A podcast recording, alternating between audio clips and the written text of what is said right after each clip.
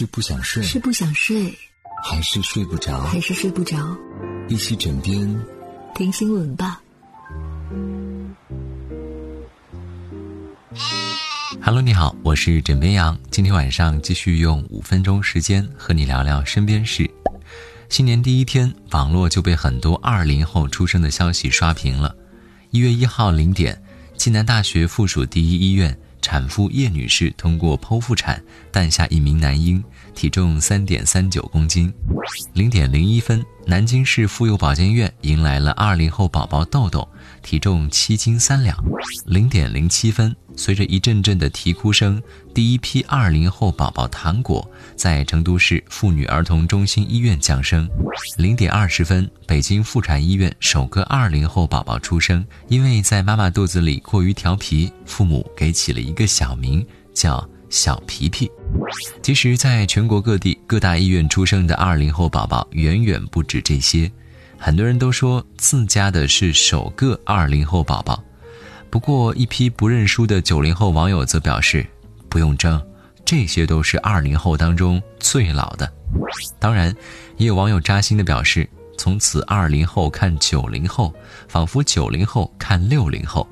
尽管如此，枕边羊想说，新生命的诞生还是令人喜悦。新的一年就要这样蓬勃有朝气，也祝二零后小朋友们健康成长。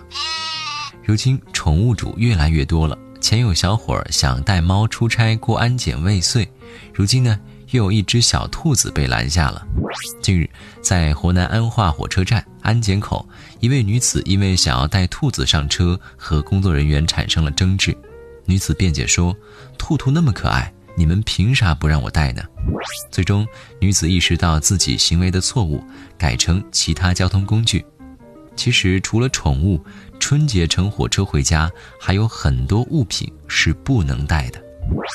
比如说，二零一九年春运期间，部分列车上就发生过因为操作不当，自热火锅、米饭等自热食品引发的安全事件。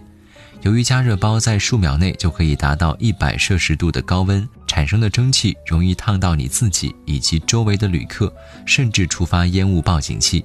建议你乘车时呢，不要携带或者食用，以免造成不必要的麻烦。除此之外，像易燃易爆物品自然是不能携带的。但是有一点很多人都疏忽，就是小朋友喜欢的氢气球也属于易燃易爆品，严禁携带。同时，不要携带具有强烈刺激性气味或带有恶臭等异味的物品进站乘车，比如说榴莲、臭豆腐、鲱鱼罐头等。接下来是小姐姐们需要注意的，比如说使用香水和防晒喷雾等产品时要注意了，不要在列车的洗手台、厕所等狭小空间使用，容易触发烟雾报警。像喷雾、发胶、空气清新剂等，只可以携带不超过一百二十毫升的产品，超过二十毫升的指甲油也不允许携带上车。像常规的日化用品，这个是可以携带的，但注意。不要超重。听到这里，如果还有一些物品你不确定是否能携带的话，建议你提前去咨询当地车站。有人听完之后啊，会感觉这也不能带，那也不能带，那带什么好呢？嗯，枕边羊想说，带男女朋友回去是绝对可以的。好了，今天呢，先跟你聊到这里。我是枕边羊，跟你说晚安，好梦。